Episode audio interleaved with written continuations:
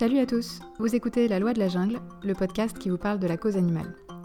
Vous pouvez retrouver les notes de cet épisode sur la loi de la jungle.com et vous pouvez aussi suivre La Loi de la Jungle sur Twitter.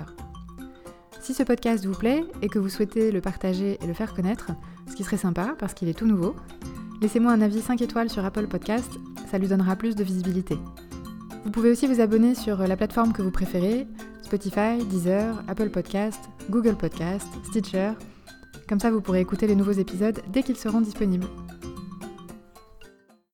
Pour continuer notre série sur la faune sauvage et sur les animaux en captivité, dans l'épisode d'aujourd'hui, on parle des delphinariums.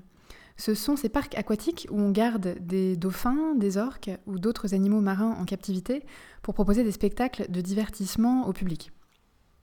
Alors pendant longtemps, moi je pensais que ces établissements avaient un intérêt scientifique, que les animaux qui s'y trouvaient n'étaient pas trop malheureux, parce que quand on voit des images de ces spectacles, ils n'ont pas l'air malheureux, on a, même souvent l'impression qu'ils jouent et qu'ils s'éclatent, et je pensais même que les professionnels qu'on voyait travailler avec les animaux étaient des biologistes marins ou des spécialistes de la faune marine.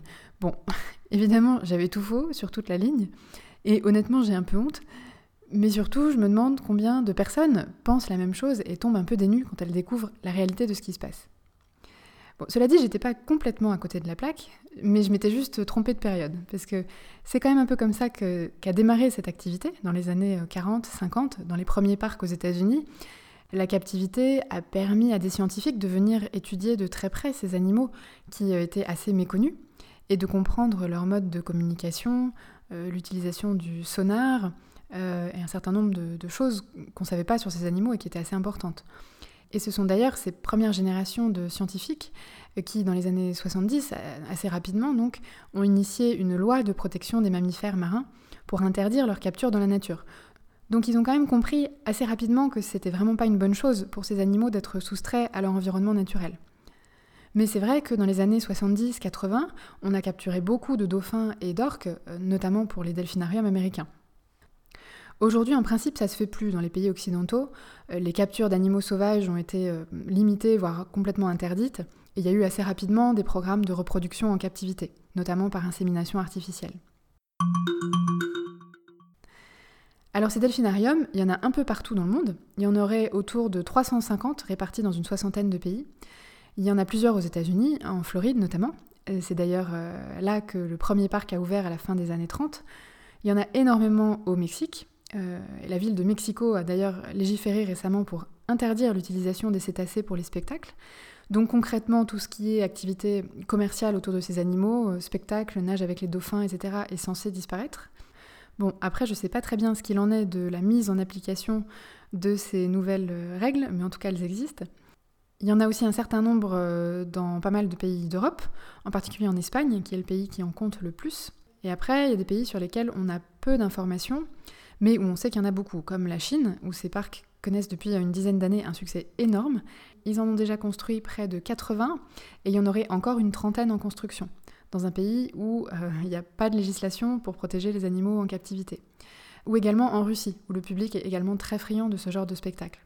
Ces pays-là sont approvisionnés notamment par le Japon, qui pratique allègrement la chasse aux dauphins, en organisant des pêches dirigées, comme celle de Taiji, pendant lesquels ils capturent les plus beaux spécimens pour les envoyer dans des delphinariums, et tous les autres sont massacrés pour être consommés.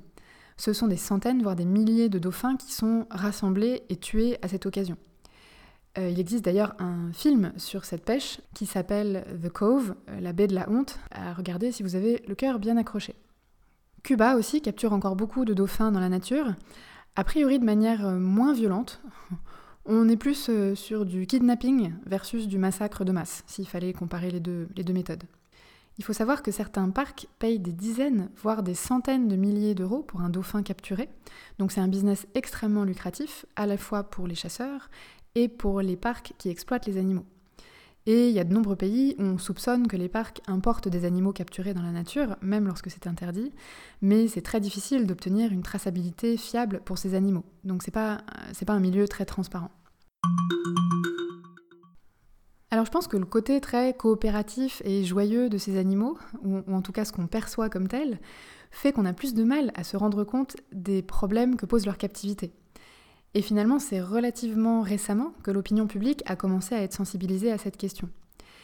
Il y a eu en particulier en 2013 un documentaire euh, choc, si on peut dire, qui s'appelle Blackfish, sur les orques en captivité dans les parcs, euh, et notamment sur une orque euh, qui s'appelait, parce qu'il est mort en 2017, euh, et qui a causé pas mal de problèmes, puisqu'il a tué trois personnes pendant le cours de sa captivité dans les deux parcs aquatiques où il est passé.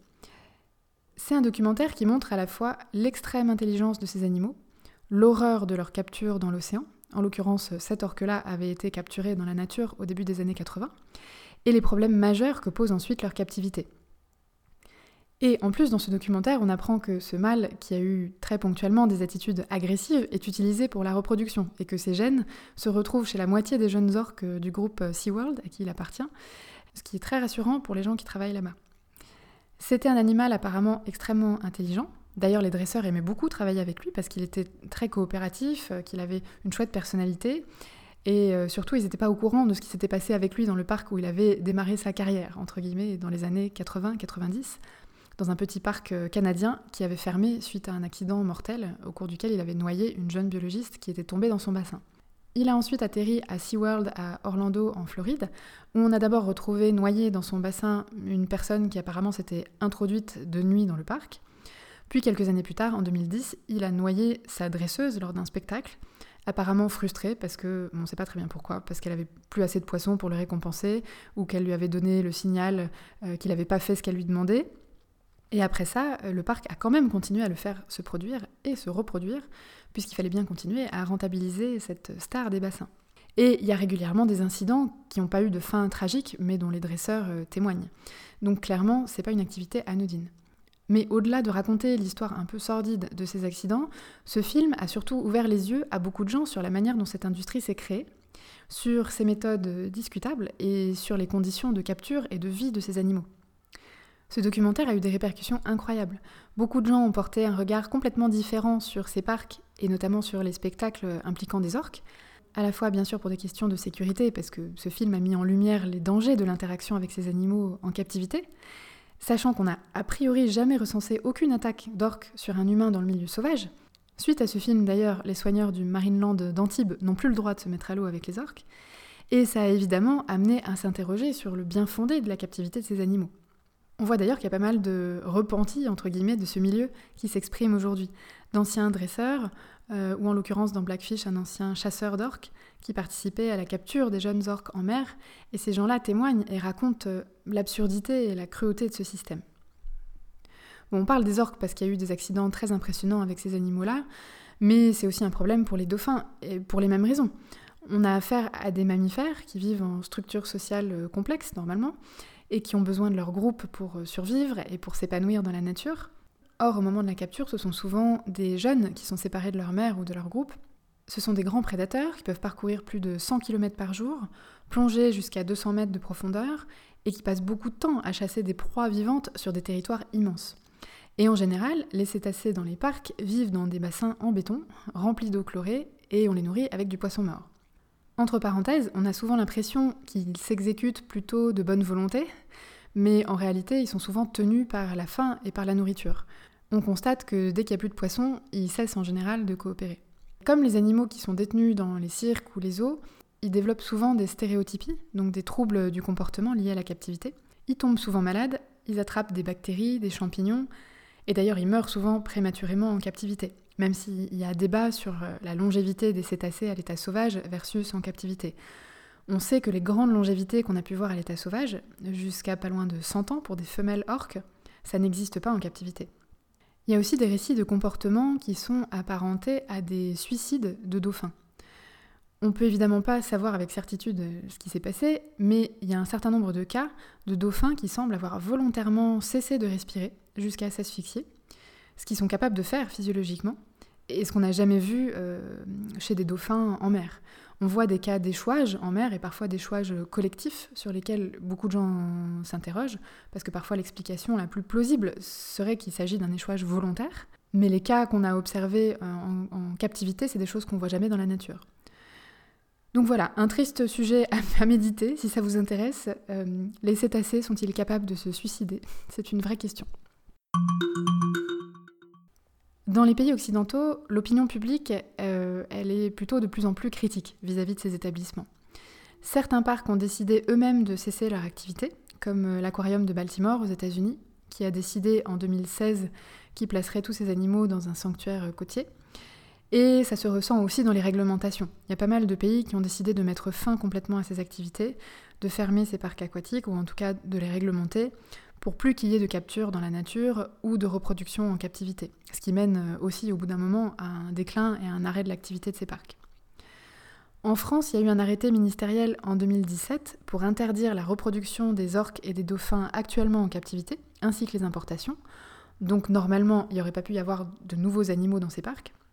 Et euh, cet arrêté prévoyait aussi une amélioration des conditions de captivité des animaux qui y sont actuellement, avec notamment l'interdiction des contacts avec le public, l'interdiction de faire s'échouer les animaux pendant les spectacles ou encore l'amélioration des bassins.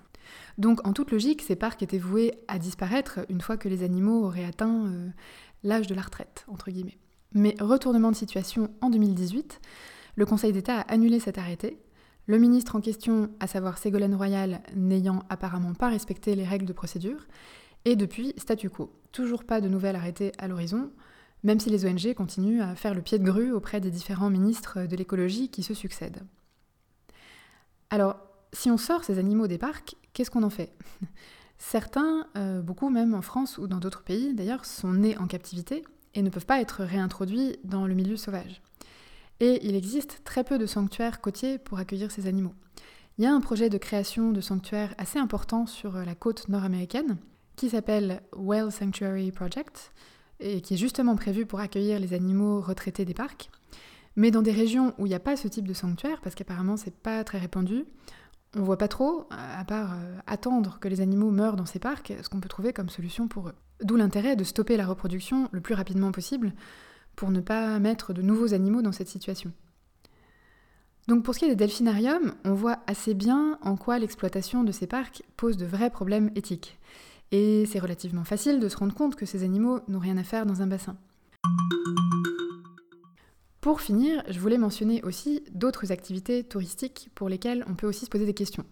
Par exemple, euh, la nage avec les dauphins. C'est quelque chose qui est proposé aux touristes dans de très nombreux endroits du monde. Et est-ce que ça aussi, c'est vraiment nocif pour les animaux? Là encore, c'est pas forcément très intuitif parce que les dauphins ont souvent l'air de s'amuser au contact des humains ou des bateaux, donc on a l'impression qu'ils recherchent le contact et que finalement ils coopèrent avec bonne volonté et que ça les dérange pas plus que ça. Mais ça reste des prédateurs sauvages. D'ailleurs, il y a pas mal d'incidents, de morsures ou de personnes qui se font bousculer ou heurter par euh, des dauphins, qui sont stressés ou frustrés par la situation, surtout si on utilise de la nourriture pour les appâter. Et surtout, c'est une activité qui peut perturber les animaux. On constate par exemple que dans les zones où ils sont très souvent dérangés, ils se reproduisent moins. De la même façon, si vous voulez faire des excursions euh, d'observation des cétacés, parce qu'il existe pas mal de possibilités d'aller observer des dauphins ou des baleines dans plein d'endroits en France, en liberté, dans leur milieu naturel, euh, que vous soyez en Bretagne, euh, en Normandie, en Méditerranée, dans le golfe de Gascogne, il y a pas mal de possibilités. Quand on fait ces excursions en bateau, il faut quand même s'assurer qu'on fait appel à des prestataires respectueux des animaux et de l'environnement parce que c'est aussi un business touristique, évidemment, et si c'est pas fait de manière sérieuse, ça peut être très nocif pour les animaux. Donc regardez bien, il y a des labels qui vous permettent de faire le tri et de sélectionner des excursions sérieuses et de qualité. C'est le cas par exemple du label High Quality Whale Watching en Méditerranée. Et sur le site de ce label, vous trouvez tous les prestataires à qui il a été délivré. Donc dans ces cas-là, pas de nage avec les dauphins, on vient de parler des problèmes que ça peut poser, pas de repérage aérien, et en plus, on se fait souvent accompagner par des gens qui ont vraiment été formés, voire qui sont des spécialistes pour certains, et qui pour le coup peuvent nous en apprendre beaucoup sur ces animaux. Il y a une vraie démarche euh, pédagogique et de sensibilisation. Voilà, j'espère que le sujet vous a intéressé. Merci de m'avoir écouté. Merci à ceux qui ont déjà pris la peine de mettre euh, des notes, des commentaires. Ça me touche beaucoup. Et si vous ne l'avez pas encore fait et que le podcast vous plaît, mettez des notes sur iTunes ou ailleurs, mettez des commentaires, abonnez-vous, partagez le podcast, euh, faites-le vivre. Et moi je vous dis à la semaine prochaine. Bye bye.